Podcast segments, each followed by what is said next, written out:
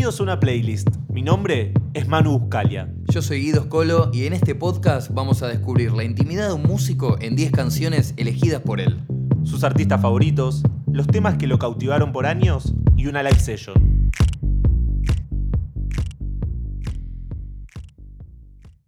Hola gente, ¿cómo están? Les damos la bienvenida a un nuevo episodio de Una Playlist. Estamos acá ya con un nuevo invitado. Hoy tenemos un gran pedazo de la historia argentina con nosotros.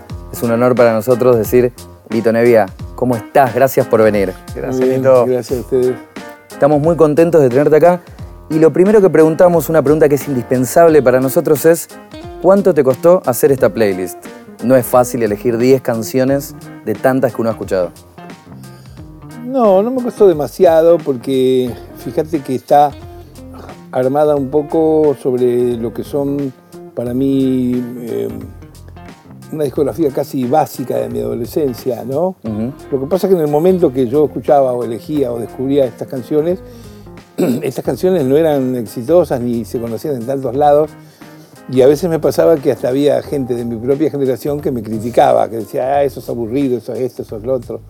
Pero bueno, la vida pasó y hoy en día es de, esta lista son todos clásicos, pero porque perduraron por buena onda musical, porque son cosas muy buenas, viste, que no pierden, no, pasa el tiempo, no hay almanaque, no hay bandera, es, algo que está bien hecho y es, rico, es hermoso, tiene belleza y, puede atravesar las generaciones, ¿no? La historia le dio la razón al, Lito adolescente que la gente le decía, no, ¿cómo elegís esto? Bueno, sí, sí, ahora la historia se puso de ese lado. Ahora Lito se ríe de ellos, ¿no? Bueno, ¿les parece? ¿Empezamos con la primera?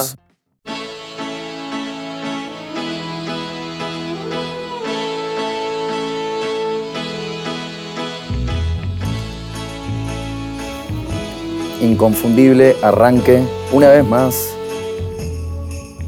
en este programa God Only Knows The Beach Boys.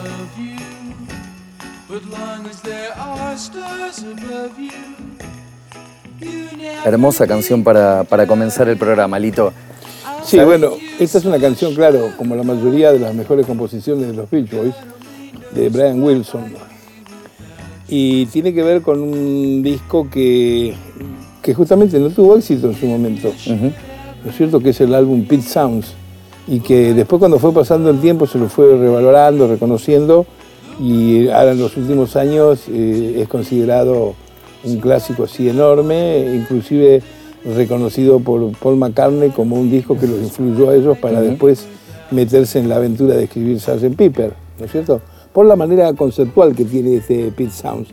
Y puse esta canción que es identificatoria. Todas las canciones son hermosas de este álbum, pero digamos que esta es la, la, que abre. Dios solo sabe, se llama. Claro. ¿no? Sabes que hay algo particular con esta canción, porque justo nombrabas a Paul McCartney, él dice que esta es su canción favorita de todas las que él escuchó. Charlie García y Pedro Aznar tienen una versión en español. Eh, bueno, hay una invitada de este programa que eligió también esta canción, ahora la elegís vos. ¿Por qué esta canción la eligen los músicos? ¿Qué la hace tan diferente? Bueno, primero la calidad, este, la armonización que tiene.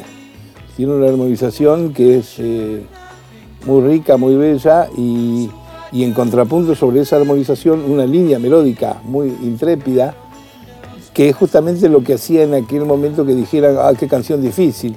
Difícil en el sentido que, claro, es, es más complejo cantar esta canción que cantar otra que tenga tres acordes, ¿no es cierto? Sin desmerecer una ni otra, pero esto pasaba y, es una de las canciones que más se queda en la cabeza, a pesar que vuelvo a repetir, todo el álbum es realmente precioso, eh, pero esta canción eh, arranca el, lado del disco y entonces cuando uno quiere ejemplificar algo de Pig Sounds, eh, siempre pone esta, ¿no?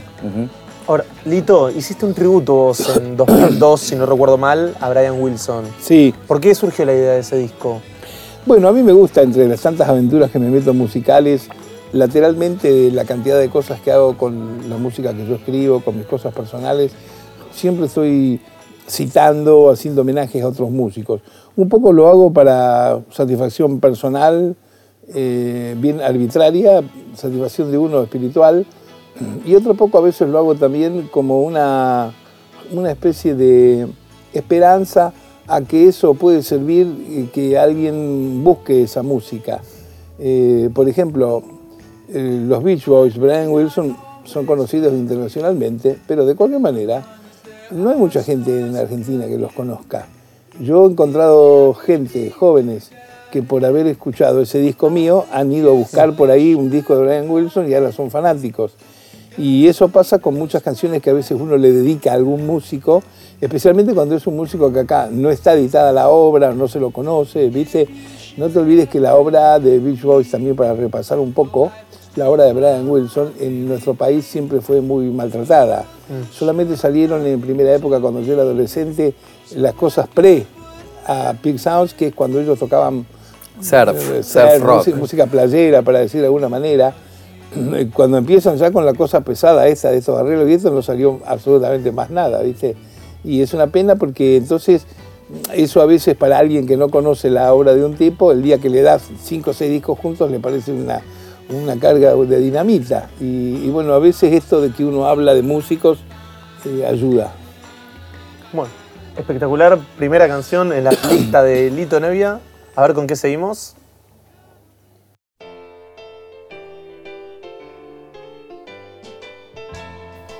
Se sigue creando, ¿no? Una atmósfera. Nos metemos en un mood muy Franks nuevamente.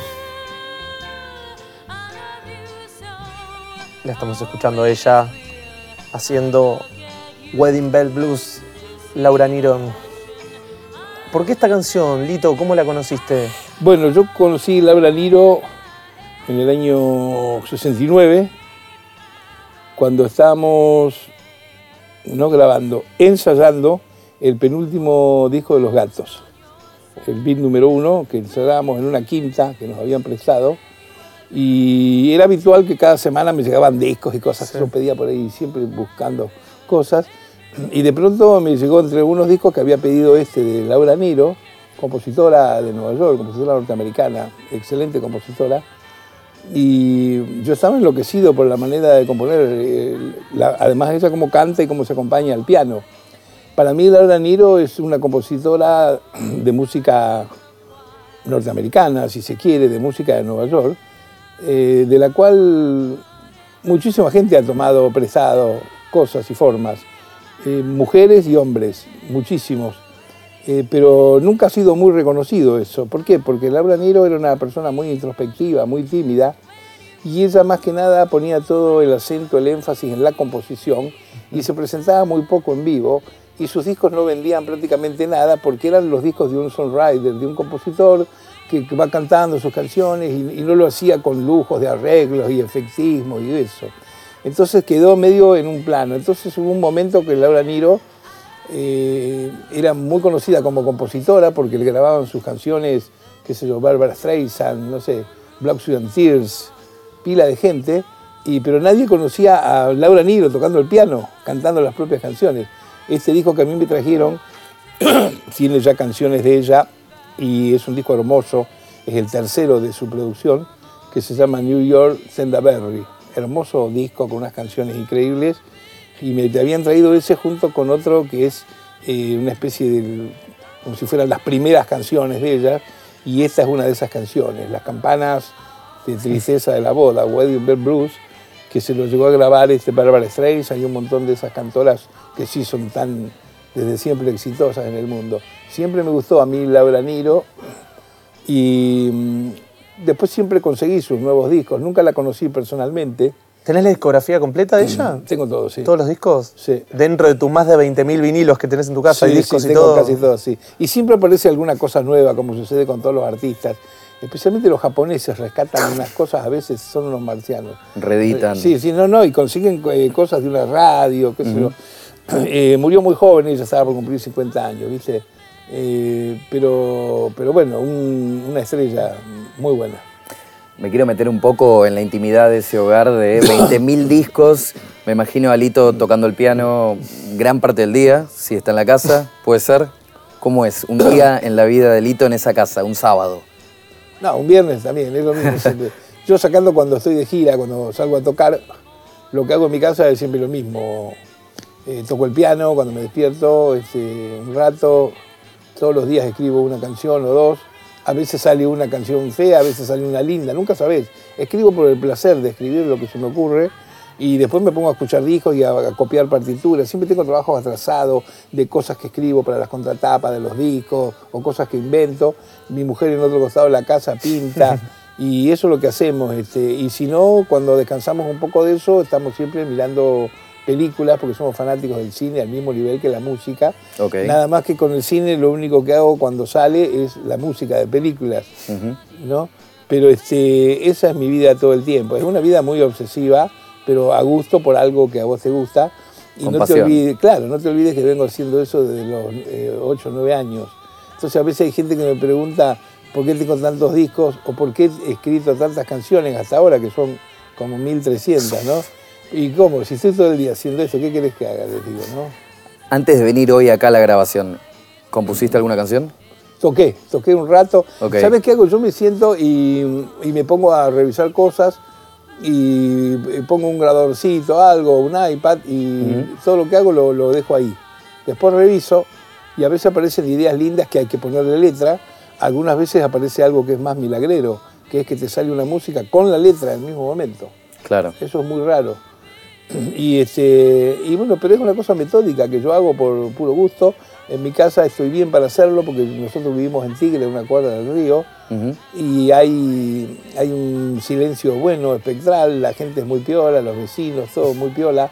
Y yo, aunque no lo creas, me levanto seis y pico de la mañana. Mirá. Y arranca el piano a esa hora. Y arranca Qué- el piano. Uf, qué lindo ser vecino, ¿no? Estás escuchando. Sí, sí, arranca, arranca. Y si lo tenés solito, te estás contento. Sí, sí, cómo que no. Un show en vivo todos los días. Bueno, ¿te parece que vayamos a la canción que sigue? Vamos con la tercera.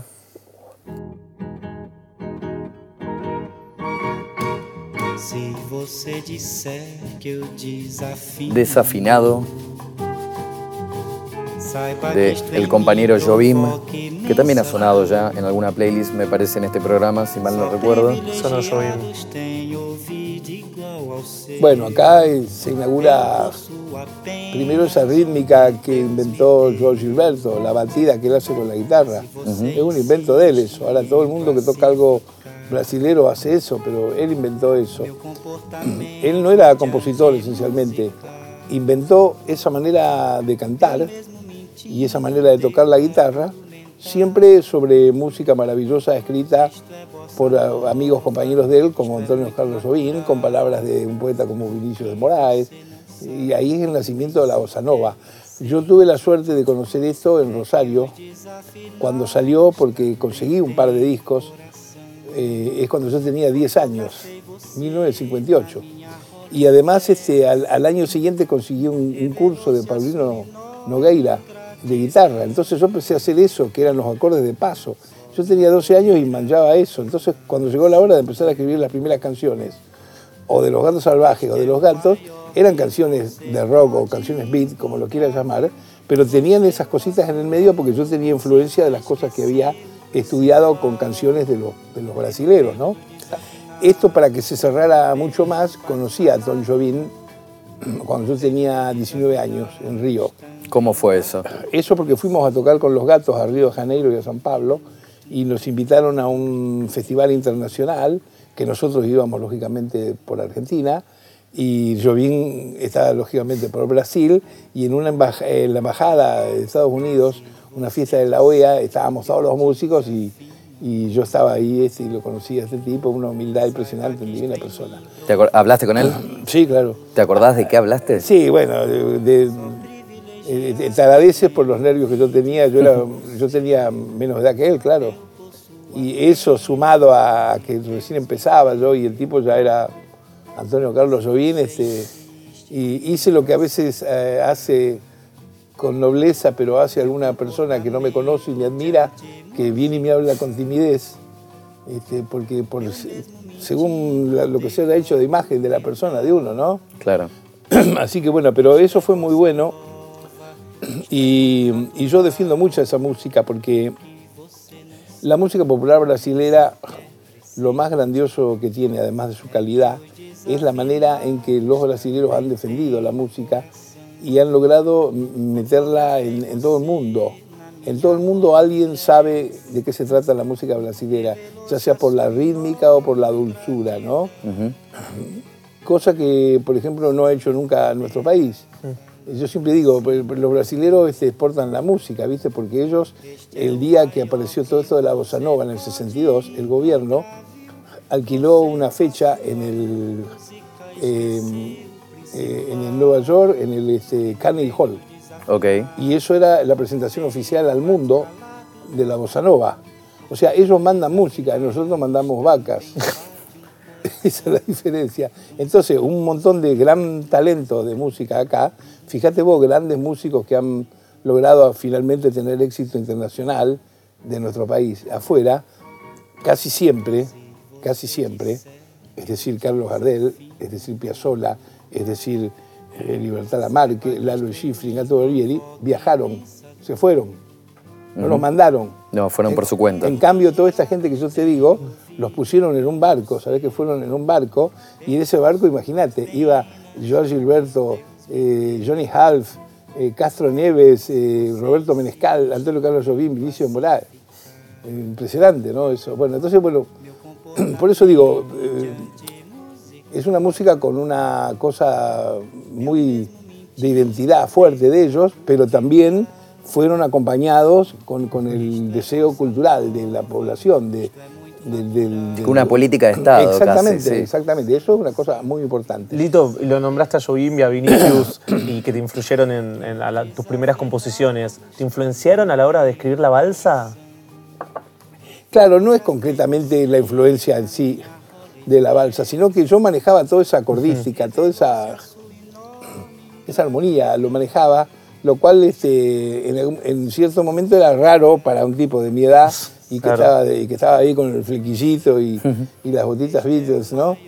Pero claro, a mí eso es lo que me daba también una eh, amplitud con la música y me permitía escribir no rígidamente en el género que se suponía.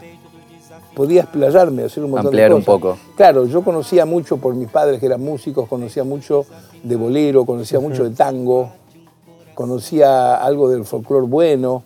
Entonces, bueno, de, de esa mistura es que salía finalmente la música que yo hacía, las canciones que yo escribía, que luego, claro, le hacíamos un arreglo acorde al grupo al que yo estuviera en ese momento. Ni que hablar, los gatos salvajes y los gatos luego eran mis grupos de adolescencia. Pero si vos esas canciones las sacabas de los grupos, sacabas la batería, el bajo, la guitarra eléctrica, son canciones melódicas que tranquilamente pueden estar tocadas algunas hoy en día con una orquesta de cuerda y cantarlas cualquiera, ¿no? Bueno, tenés un rango musical de distintos géneros Ajá. que también está reflejado en esta playlist. empieza ahora con el tema que viene. Sí, bueno, este tema es una locura. ¿Qué estamos escuchando, Manu? Pasamos por todos lados, pero ahora llegó el turno de escuchar a Astor Piazzolla. Astor Piazzolla. Che, esto es impresionante porque es un tema que tiene, como mucha música de Astor, algunas influencias o que se entiende, conocimiento de él con la música clásica. Esto tiene algunas cosas que tiene que ver, si querés, con algo de Bela Bartok o algo, algo por ese lado. Pero es la música de Astor Piazzolla. Se llama Tres minutos con la realidad esta canción. Yo la llegué a grabar una vez con el maestro Antonio Agri, que fue uno de los grandes violinistas del quinteto de Astor. Y lo bárbaro es que se llama Tres minutos con la realidad y dura tres minutos el tema. Pero es un moño que parece que dura 30 años. Porque es impresionante lo que sucede eh, lo más, lo más grosso de Astor Piazzolla, esa manera de ir desarrollando una idea y el contrapunto que va haciendo el quinteto y contesta uno y sigue el otro. eh, una cosa muy hermosa. Y yo conozco esta música porque es de las primeras, de la primera época de él, cuando yo estaba en Rosario, que me acuerdo que yo escuchaba un programita de radio que se llamaba Lo que vendrá, título de una Sí. música también de él. Y yo escuchaba eso y era el programa que escuchaban, decían, este programa que escuchan los locos a la tarde. Uno de los locos era yo. Ahora, ¿lo conociste a Astor en Sadaic? ¿Hay una hist- ¿Puede ser? Sí, sí, lo conocí por esas calles cuando uno va a ahí por un trámite, que siempre te encontrás con músicos ahí, ¿no es cierto? Y lo encontré una vez de muy simpático y él después me llamó a mi casa eh, temprano en la mañana para invitarme a unos ensayos. Eh, una persona impresionante, esplendorosa, muy buena. A mí un recuerdo hermoso que tengo de él, ¿no? Justo hace un rato estabas hablando de que te gusta mucho el cine y esta canción para mí tiene un dramatismo cinematográfico muy fuerte. Hay ese contrapunto que va pasando por Sí. distintos lugares. que es como un viajecito, sí. Sí, Eh, te digo que esta característica que vos le estás viendo bien cinematográfica la tiene desde que fue escrito, y esto fue escrito cuando tenía 12, 13 años, pero ahora en los últimos tiempos ha tomado relevancia en el cine. Se usa mucha música, especialmente en el cine europeo, en los países nórdicos, en las series. Se usa un, un tipo de música que tiene este tipo de, de corte y que indudablemente fusionando su manera compositiva, el que de alguna manera inventó eso es Astor Piazzolla. Bueno, de Argentina para el mundo no lo mandamos de política de Estado, pero al menos eh, llegó el... Llegó Menos, mal solo, que, menos sí. mal que viajó. Bueno, seguimos con la canción número 5. Ya, ya estamos a la mitad de esta playlist, Lito. Y suena Frank Zappa, The Mother of Invention. Nos pusimos más rockeros. Oh No, la canción. Sí, Entramos esto- a otro lado. Sí, Frank Zappa tiene varias vertientes compositivas, ¿no? Una es este, la medio instrumental, donde hay mucha improvisación, que sería tipo más bluseada. Después tiene otra con mucha letra, chispeante, con crítica social, donde justamente es tanto el texto que la música vocalmente, lo, lo que hace cantado, es bastante simple. Pero después tiene otras que tienen unos arreglos que te desmayas, como sería esta canción, Oh No, donde parece, parece que fuera una parte de una ópera. Es un quilombo realmente. Sí, sí. Los, los contragolpes, y los cantores que busca, además que él también cantaba súper bien, pero los cantores que busca son unos personajes este, que Es todo muy histriónico en la claro, música. él. claro, que nadie puede asimilar de que tenga que ver de alguna manera con el rock. Yo creo que la asociación que hay de, de Franz Zappa con el rock y, y muchos otros artistas tiene que ver con el sentido real de cómo entendíamos en esa época la palabra rock, que tenía que ver como un, un síntoma, un- una, una expresión que no tenía este, límites en cuanto a su posibilidad de fusión. Ujú. No era, porque hoy en día sale un tipo que te dice que toca rock y toca un tema de Bill Haley, toca hasta luego Cocodrilo, que era una basofia eso. Claro. no tiene nada que ver con... Entonces, cuando uno habla del rock eh, creativo, que cada lugar ha, ha hecho, Inglaterra, eh, Estados Unidos, Argentina. Argentina, claro, este, tiene que ver con eso, con una actitud eh, rockera, es decir, eh, que si vos le tenés que decir a alguien de dónde viene tal o cual músico del rock, eh, lo llamás así, del rock, por las influencias de donde viene. Pero eso no quita, como en el caso de Franz Zappa, que el tipo conocía de música clásica, música étnica, ya de lo que vos quisieras. Lito, ¿cómo lo ves ahora el rock en, estos, en este tiempo? ¿no? Digo, en un momento donde está como corrido del mainstream por otros géneros, eh, como el trap, el reggaetón y otras cosas. eh, ¿Cómo lo ves al rock? Bueno, eh, no es que falte la creatividad que había antes, porque sigue estando, pero está escondida en lugares. Es la industria la que está reñida con esas cosas, que no permite. La industria se ha ido este, empequeñeciendo culturalmente en los últimos 10 años, para poner una fecha, por este afán desmedido de querer ser millonarios en tres semanas. Y para ser eh, millonario en tres semanas tenés que hacer una música medio chafa, chafa, medio que no pasa nada, ¿viste? Que a mí no me gusta, que me aburre. Eh, lo quieren disfrazar o argumentar con que los tiempos han cambiado, con que el tema social, emergente social, no, no. No hay, no hay tal de eso, no hay por qué grabar un CD por una emergencia social. Hay que solucionar el problema social, pero seguir grabando una música buena. Y en esa, en esa época lo bárbaro que había con esta música en general de Estados Unidos, de Inglaterra o inclusive acá, era que todo era eh, eh, música progresiva, como también se le decía, porque era para evolucionar, para ir para adelante, y también lograba entrar en el mercado y ser éxito. O sea, también dejaba dinero, lo cual comprueba de que vos podés hacer algo de calidad y que sea un gran éxito sin tener que hacer una concesión. Siempre pongo el ejemplo de los Beatles, ¿no es cierto? ¿Por qué? Eh, no debe haber negocio más grande en la música que los Beatles y sigue estando y no existen hace cuánto. Y sigue siendo un gran negocio. Y las canciones no se olvidan nunca. ¿Por qué? Porque están bien hechas. ¿Y cuántas otras cosas hay de negocio que han vendido y a la semana no te acordás más del tema? Claro. Eso es la responsabilidad de quién es, de la industria. Bueno, y recién, recién mencionabas cuando hay un problema social y demás. eh, me gustaría tu opinión sobre cómo ves a Argentina en estos últimos años, cómo ves al país, eh, siendo sobre todo teniendo amigos metidos en la política, siendo un tipo comprometido vos a lo largo de tu carrera. Bueno, yo vivo, vivo la Argentina con la preocupación con la que he vivido siempre desde mis comienzos. siempre estoy preocupado por el acontecer social, económico y político del país, porque además todo eso es como una brújula que va, viene, sube, no sé qué. Siempre cuando hay algún problema económico, los primeros que pagan el pato son las clases más populares, ¿no es cierto?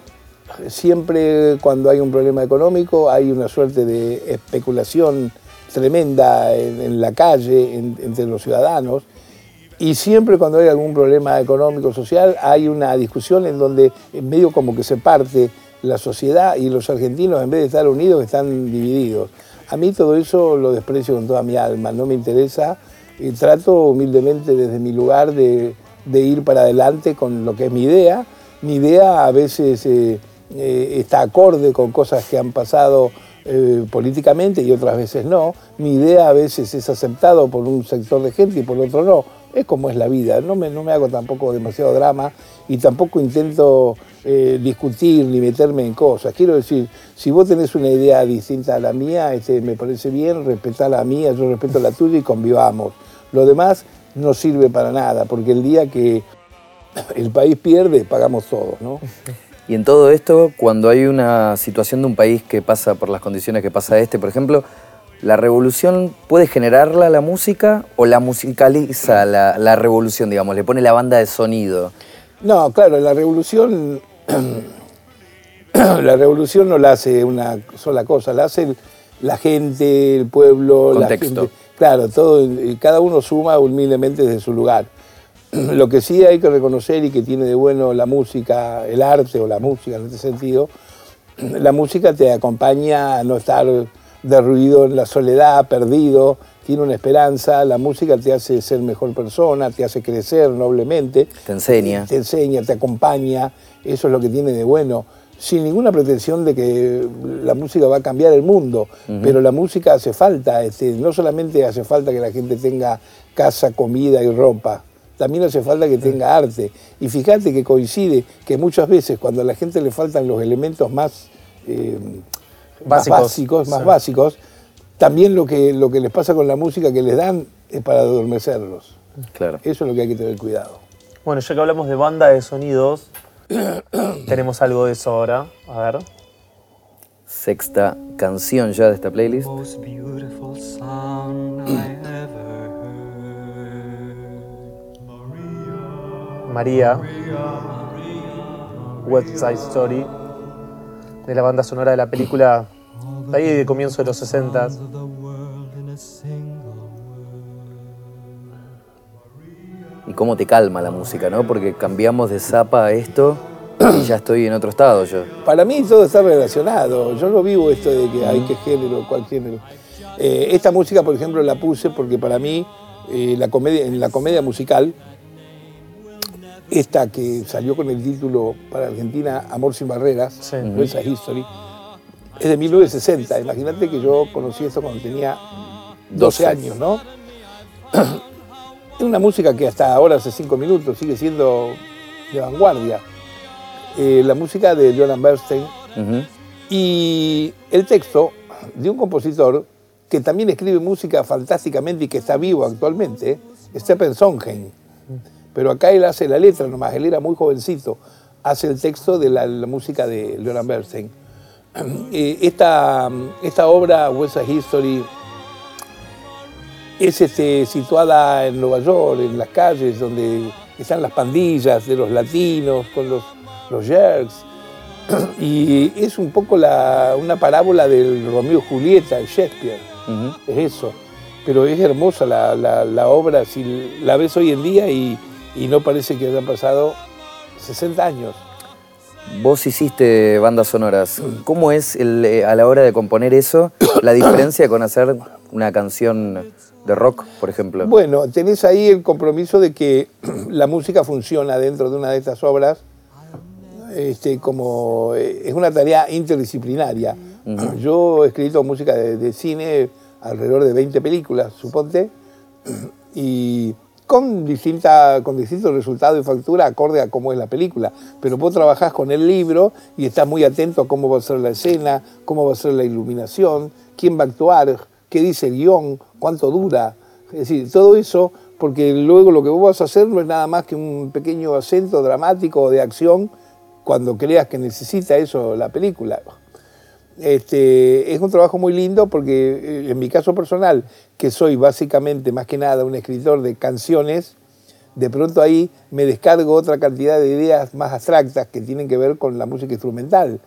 Por ejemplo, he hecho algunas películas donde eh, pasa- hay un asesinato y una persecución y aquella cosa, y he tenido que escribir este, 25 partes de acciones y violencia y no sé qué.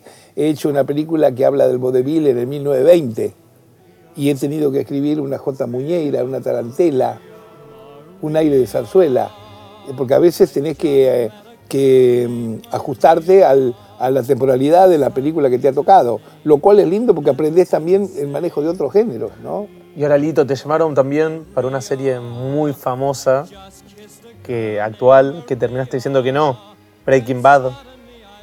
Sí, primero porque me pagaban muy poco, ¿viste? Ah, sí.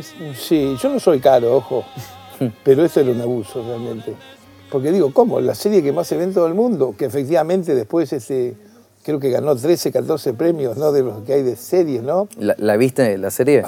Sí, O- claro que la vi, es muy linda la serie, sí. Claro. Y mi música iba en un capítulo.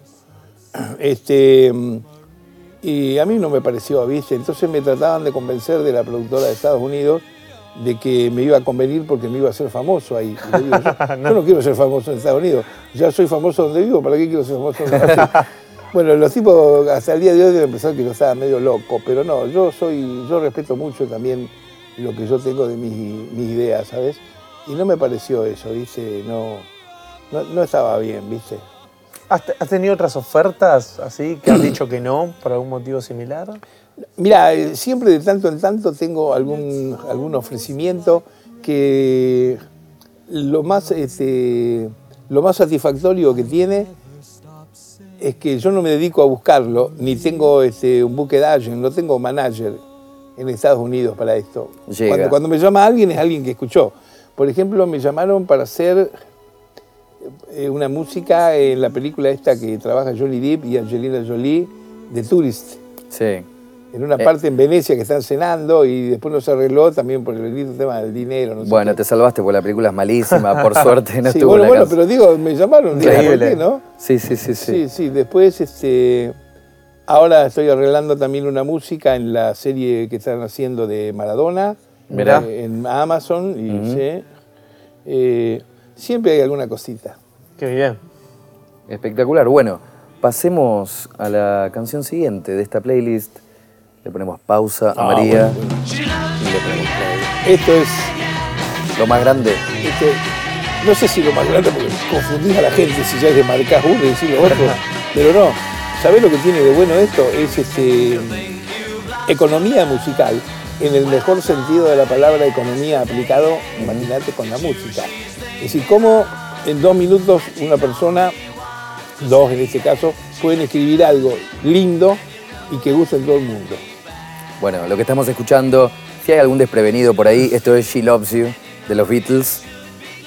Una de las canciones Hermosa, hermosa canción, sí. con la que ellos abrieron un poco su panorama mundial. I want, you to, I want to hold your hand. También. Y She Loves You. Sí. ¿Por qué esta canción de los Beatles en particular? En esta playlist. Bueno, eh, la pongo por ese ejemplo de lo que recién decía. Digo, es una canción, imagínate, dura 2 minutos 19, ¿no? Cuando en otro tipo de canciones, melódicas o lo que sea, normalmente un compositor para desarrollar un poco un leitmotiv y letra tarda 4 minutos.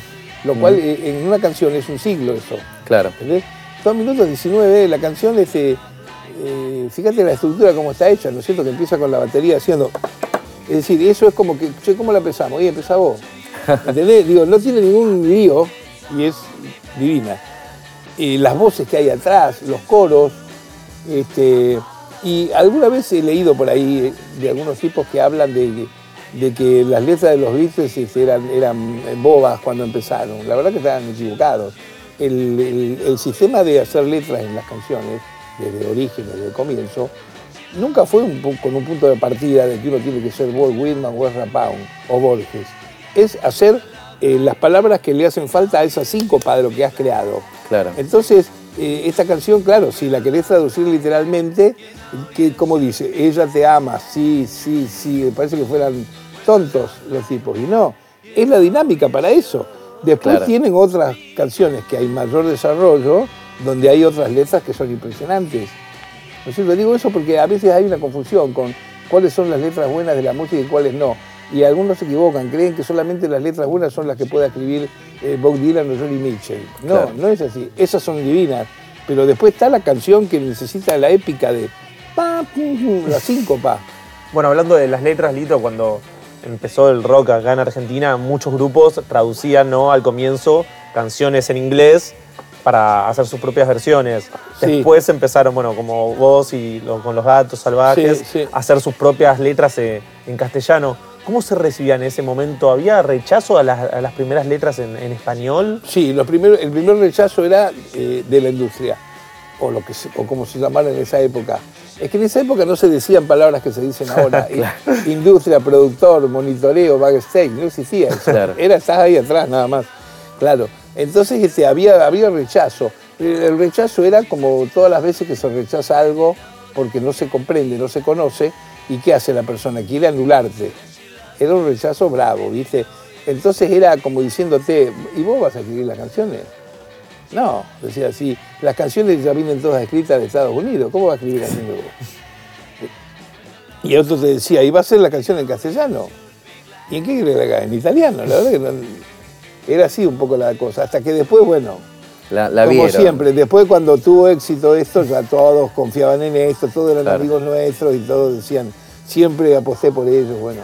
Hay una historia que está buena que cuenta Paul de esta canción en particular, justo hablando de la letra, que él, dice que cuando la termina de componer, él estaba con John en su casa en Liverpool y le lo llaman al padre de Paul y le dicen, escuchá esta canción y la cantan. Sí, me encanta, le dice el padre, pero pueden dejar de decir tantos americanismos, digan yes, yes, Claro, yes. no, yeah.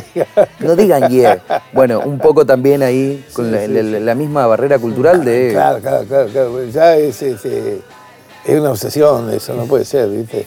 Eh, mucho menos en un tema así como este que es tan natural, porque es muy natural, ¿no? Es un tema sencillo. Así que bueno, Y una belleza. Bueno, dejamos a Lennon y McCartney. Y volvemos para Argentina. Viajamos directamente desde Inglaterra a estos lugares. ¿Con qué canción? La Pomeña. La Pomenia. Bueno, esto es una canción del gran Cuchi Leguizamón, salteño, que toda su obra está hecha sobre poesía de salteños, amigos de él, extraordinarios poetas. En este caso, eh, eh, Castilla, Manuel Castilla, un poetazo, pero que este año, si no este año, el que viene, se cumple el centenario. Conozco a sus hijos y poeta demasiado. Muchas obras de, de Cuchi Leguizamón han sido sobre, sobre poemas de, de Castilla. Esta, La Pomeña, es una de las tantas más conocidas. Igual, el Cuchi Leguizamón es un, es un clásico hoy en día de nuestro folclore, pero todavía no está difundido a mi gusto como debería ser. Todavía es resistido en algunos sectores ortodoxos, que los hay en todo el mundo, ¿Y por qué? eh, y claro, porque el ortodoxo lo que no sabe, dice, te lo desprecia y dice que esto es muy moderno. A Cucho Leguizamón lo acusan, por ejemplo, de que no es folclore. Si no es folclore, ¿qué? No entiendo, la verdad que... no. Bueno, pero es cuestión de mentalidades, no hay que perder tiempo en eso. Ahora, Lito, es- vos le querías producir un, un disco a dúo salteño y es cierto que no los encontrabas y los terminaste contactando porque Sí, tu hija sí. iba al colegio donde la directora era la Sí, novia de uno de sí, ellos. sí. Yo lo buscaba, lo buscaba porque eran unos divagantes. ¿Dónde están? ¿Dónde están? No están. No, no están. ¿Dónde está el dúo salteño? Y un día viene mi hija de ahí por donde estamos, por Villurquiza, que iba ella chiquita al jardín y me dice, papá, dice, me dijo la directora que, que su marido te conoce. ¿Y quién es? Y el marido era ese, el chacho, viste, del dúo. No lo podía creer, digo, estaban acá cuatro cuadras. Eh, Bueno, che, y encima, bueno, al rato lo conocí nomás, eh, con la sorpresa de que hemos nacido el mismo día, Mirá, el 21 de julio. Bueno, te podés imaginar que a los cinco días ya estábamos grabando el disco en Melopea, que finalmente pasó a ser el último álbum de Dúo Salteño, porque después se separaron y uno de ellos falleció. Bueno, este, Gloria Total, el dúo salteño, ha sido el, el dúo donde mm, Cucho Leguizamón proyectó parte de ese repertorio indicándole este tipo de armonías que son tan importantes porque los tipos son, bueno, como es un dúo, son dos. Después hay cinco tipos cantando. Y eso tiene que ver con el tipo de notas que le, pide el otro. No, no hacen el dúo o la triada de voces más convencional coralmente que hay, que es la voz primera, tercera. Ah, ah. No, no, hacen otra cosa. Entonces dos tipos suenan con esa gordura, ¿viste? Muy Claro. bueno. Hablamos varias veces ya de la parte musical y también nombraste varias veces a el poeta, el poeta. En tu vida, letra, música, ¿qué viene primero? ¿Cómo componés? ¿Pensás primero en la, en la parte lírica? No, no. ¿Se va dando? No, yo, yo lo que escribo son letras de canciones. Hago esta marca porque yo no sacaría un libro de poemas mío. Claro. Las canciones mías, las letras que escribo, eh, toman un, un aire poético cuando vos las escuchás con la música que le pongo, como yo las canto, como las digo, y las armonías que le pongo. Entonces, bueno, ahí se pasa una imagen de algo y decís, uy, qué linda poesía, porque es una manera de decirlo. Pero no son poemas, son letras de canciones. ¿Y por qué digo que es muy importante las letras de canciones? Como decía el maestro Virgilio Espósito, la cancionística decía. Así se llamaba ese ejercicio. Porque vos podés traer el mejor poema de Borges y te aburrís con la música que le pongan. Porque tiene otra medida. No está, no está pensado para ser silabiado musicalmente. ¿Me entendés? Ojo, a nivel profesional, como siempre digo, le- si vos sabés, le podés poner música hasta la guía telefónica si querés. Pero eso no quiere decir que hagas un buen disco con eso. ¿Me entendés? En cambio, el tipo que hace letra de canciones, como hacía en el tango ni que hablar, Cadícamo, Mansi, eh, Homero Espósito, eh, toda esta gente, ¿viste? Tremenda. Eh, la, la letra estaba este, eh, hilvanada, apun- apuntalada a, a lo que era la, melódica, la lírica. Y eso es lo que hace un casamiento de una buena canción. No hablemos más. Eh, eh, Don Jovín, Vinicius de Moraes. Está, está pegado, está ligado. Lo otro es que alguien elige un poeta que nunca pensó en que lo musicalicen y le pone una música, pero queda una especie de recitado raro. Sí, es distinto. Bueno, Nacieron- es- una cosa es que nacieron juntas Eh, y otra cosa es que claro, claro, se le buscó claro, después claro, claro. un hogar. Bueno, y acá en la playlist del hito, ¿no? Tenemos 10 canciones muy diferentes, una lista híbrida que nos sigue sorprendiendo. Y que ahora estábamos hablando de letra, bueno, vamos a dejar la letra de lado por un rato, Sí, porque lo que viene ya llegando al final de esta playlist es The Vulture de Chico Hamilton Quintet, Quinteto. sí. Eh, Vos sabés que yo conozco este disco desde el año 63 más o menos, ¿no? En Rosario. Eh, Chico Hamilton, baterista, al igual que otro baterista, Al Blecky, son dos bateristas que dedicaron su vida a armar siempre cuartetos, quintetos, sextetos, donde los armaban con gente nueva que aparecía, que luego al pasar el tiempo se tenía un gran relevamiento y se hacían famosos en todos lados. Por ejemplo, para que te des una idea, eh, con Art Blakey o con Chico Hamilton debutaron muy jovencitos los hermanos Marsalis, Winton Branford, eh, Keith Jarrett, eh, bueno, y debutó un saxofonista que hoy en día está en su plenitud con sus 80 años, Charles Floyd. Debutó justamente en ese disco que les pasé, eh, el tema que tenía 22 años este personaje, Charles Lloyd, y todo el álbum, eh, el álbum es de Chico Hamilton Quintet, donde eh, le da a, a Charles Lloyd, que toca el saxo, que componga toda la música y haga los arreglos. Una de las músicas es esta de Vulture que estamos escuchando. Es un disco extraordinario para mí, este, yo aprendí mucho de chico y cada vez que alguien me pregunta cómo me inicio, qué hago, qué hago, qué escucho del jazz, yo pongo esto. Es un disco bastante difícil de conseguir. Por supuesto yo ya lo conseguí, lo tengo en vinilo, en cassette, copiado, lo tengo Siete de, fan- veces. de fanático, claro. Pero es una cosa muy, muy hermosa. Y ese Charles Lloyd, como toca y cómo compone, es impresionante. Hace un par de años me atreví, eh, nunca lo hice en mi vida porque me da mucha vergüenza, pero me, me atreví a mandarle unas músicas a Charles Lloyd. ¿En serio? Y, y le encantaron las músicas y me mandó un dibujo de la mujer, de afectuoso, este, y me dijo que algún día haría algo. Bueno, no sé, un tipo impresionante como está tocando, por ahí vieras lo que es el tipo. Pero su inicio, su debut fue en el quinteto de Chico Hamilton. ¿Este disco te influenció para hacer melopea? No exactamente melopea, sino eh, es como vengo contando con los distintos registros que oímos. Eh, digo, eh, ¿sabés cómo es? Digo, para sintetizarlo un poco. Es como si vos no salieras de tu cuarto y usás 200 palabras para hablar. Y con eso te bastan. ¿No cierto? ¿Qué hora es? Eh, voy a ir al baño, alcanzame un vaso de agua. ¿No es cierto? Pero un día empezás a adquirir otro lenguaje y en vez de 200 palabras tenés 2000. Entonces empezás a charlar con otra gente. ¿Y por qué? Porque tenés más conocimiento. Esto es lo que pasa con la música. No es que directamente te, te cambia, pero eh, vas incorporando eh, cosas nuevas que después lo que tenés que tener es la cabeza y el corazón abierto para decir, bueno, esta conducta puede tranquilamente convivir con esta, esta puede estar con la otra, esta puede hacer esto.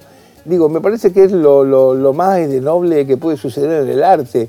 No solamente lo digo con la música, con el cine, digo, eso de poder este, intercambiar los lenguajes eh, en la búsqueda de una síntesis final, ¿no? De la expresión, ¿no? Bueno, hay artistas de la historia del rock argentino que por ahí son un poco más cerrados, por lo menos en lo que hicieron a lo largo de su trayectoria, pero tal es tu caso como por ejemplo el Flaco Spinetta, Ajá. que es otro músico que en los distintos grupos que tuvo pasó desde el rock progresivo, Eh, claro, rock más pesado, claro. hasta el jazz.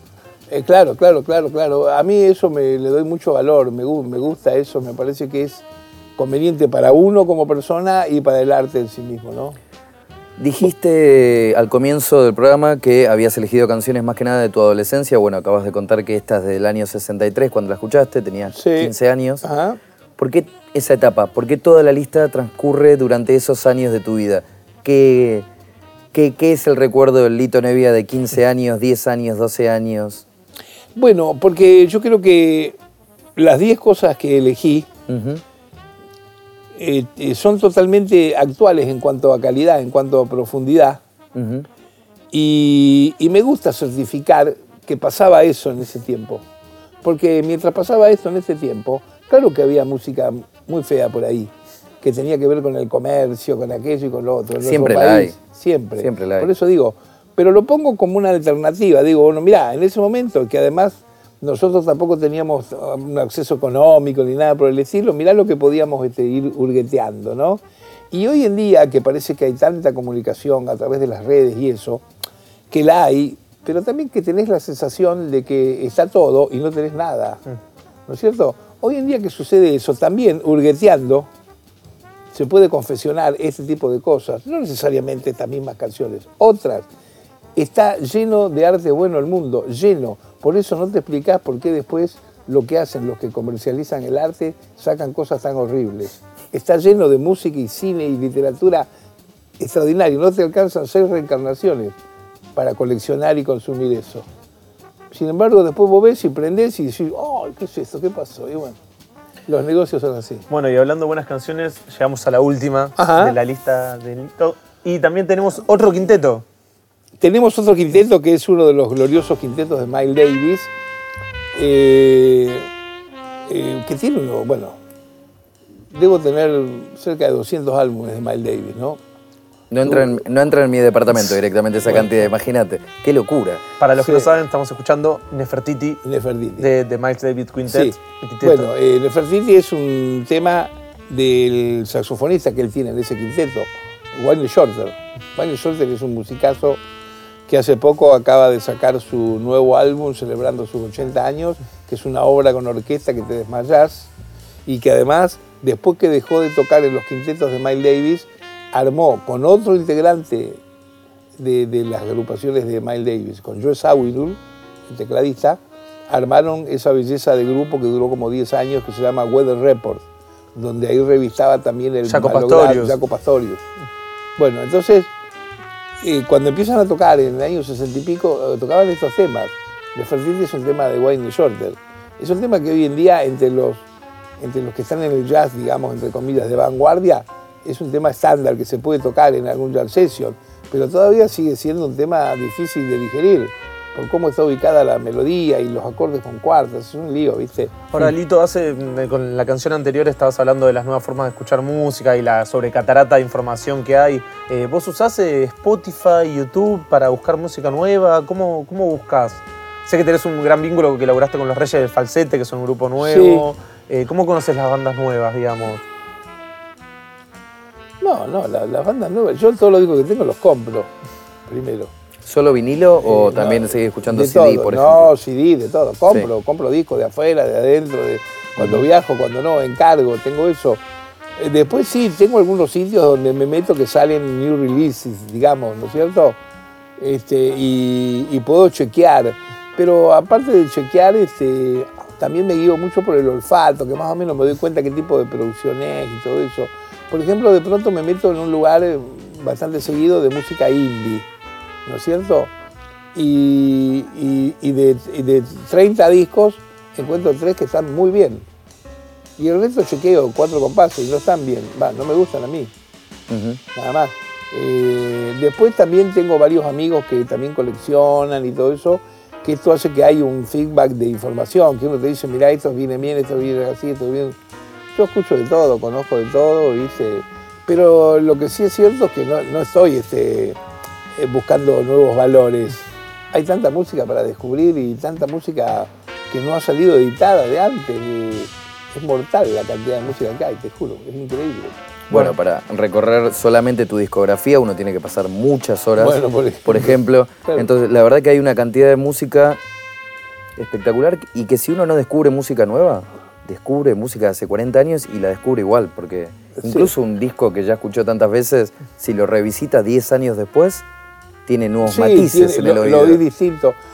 Che, no, y después hay, hay obras de distintos artistas que solamente se trata de que te anotes en un cuaderno 10 títulos y digas, los voy a seguir, por ejemplo. Eh, no sé, la vez pasada me encontré un pibe y me dice, no sé qué escuchar. No sé qué escuchar, bueno, le digo, poné Jetro Tull. Puso y casi le agarró el ataque al corazón. Porque Jetro Tull debe tener 60 álbumes y todos son buenos. Eh, poné The Nice. Eh, digo, hay que mover un poquito. Sí, la es un laburo. La ferretería también. Sí, es un laburo conocer música hay, hay que mover un poquito la ferretería, interesarse, investigar. Digo, Bueno, hay, hay. el que busca encuentra y me parece que está bueno para cerrar la frase que dijiste que hay mucha música para descubrir. Muchísimas. La hay. Así que bueno, Lito, muchísimas gracias por acompañarnos Gracias acá en una playlist. Pero bueno, tenemos algo más. Tenemos obviamente algo más. Ahora te vamos a pedir que nos digas el nombre de tu playlist, a ver si te, te imaginas cómo se podría llamar este mixtape, si se quiere, pero ahora en un ratito nomás nosotros Pensalo. nos quedamos ¿Cómo directamente... se podría llamar? Espera, una palabra que soñé Uh, cuando tenía 18 años. Logilable. No sé qué quiere decir, pero más o menos combinate. pero te quedó, te quedó marcada. Sí, bueno, claro, ¿cómo no va a quedar marcada? ¿Vamos a escucharlo a Lito ahora? vamos a escucharlo directamente a Lito. Gracias a Dale, todos ustedes. dale. Se quedan con Lito y su piano acá en una playlist. El nombre de mi playlist es Logilable. Esto que voy a cantar es una canción bastante nueva que se llama Dicen por las calles. A ver qué les parece.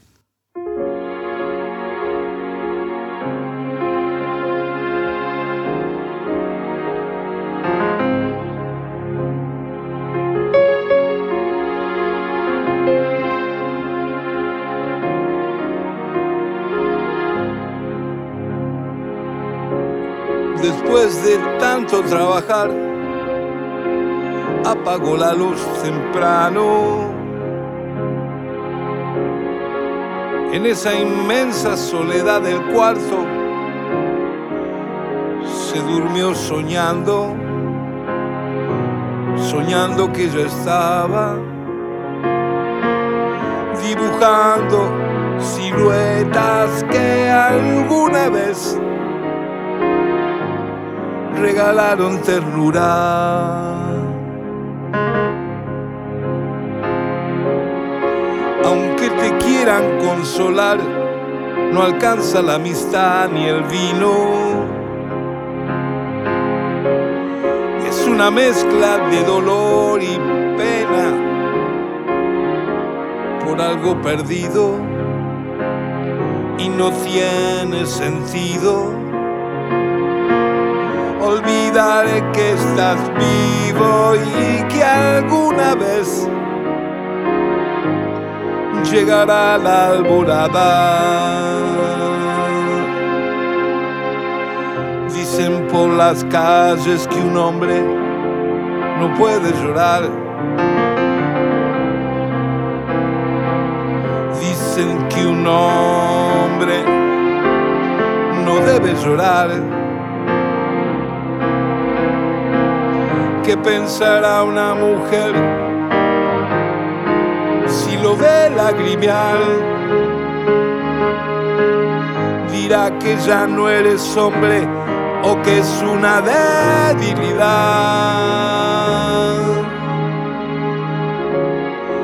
De pronto un día la ciudad despierta y un amor te espera. Tal vez sea alguien que mucho tiempo atrás de esa manera, invocando quimeras soportando la espera del amor real que a veces no llega.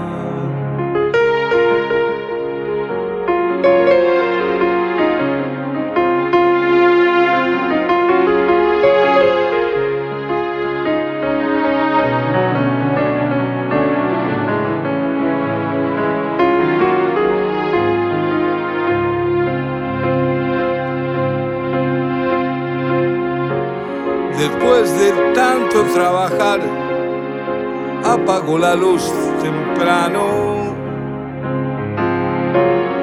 En esa inmensa soledad del cuarto, se durmió soñando, soñando que ella estaba dibujando siluetas que alguna vez regalaron ternura. Por las calles que un hombre no debe llorar. Dicen que un hombre no puede llorar. ¿Qué pensará una mujer si te ve lagrimear?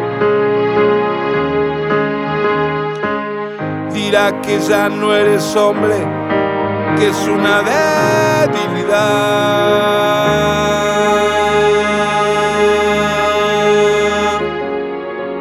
De pronto un día la ciudad despierta y un amor te espera. Tal vez sea alguien que mucho tiempo atrás vivió de esa manera invocando quimeras, soportando la espera del amor real que a veces no llega.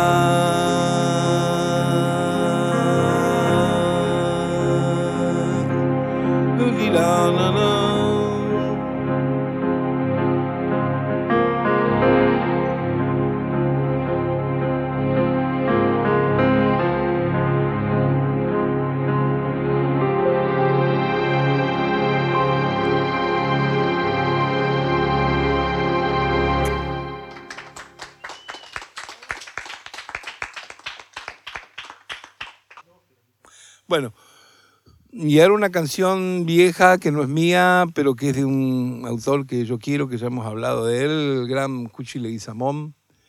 Esta es eh, La Pomeña, canción que yo adoro y que le hago mis, mis arreglos armónicos para cantarla cómoda dentro de mi estilo, pero bueno, es la música y, y la letra de su amigo Castilla, el gran poeta. Estos dos salteños, ahí va eso.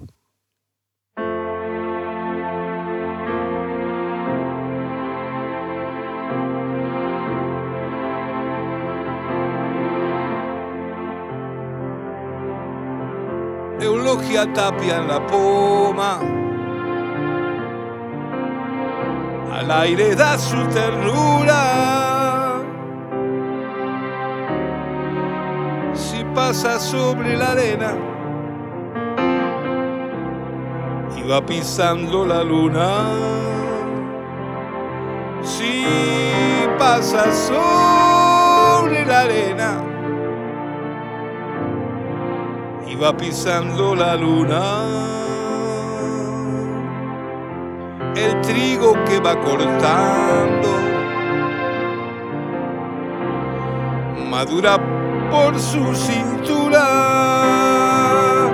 mirando flores de alfalfa. Sus ojos negros se azulan, mirando flores de alfalfa. Sus ojos negros se azulan. El sauce de tu casa te está llorando porque te roban eulogia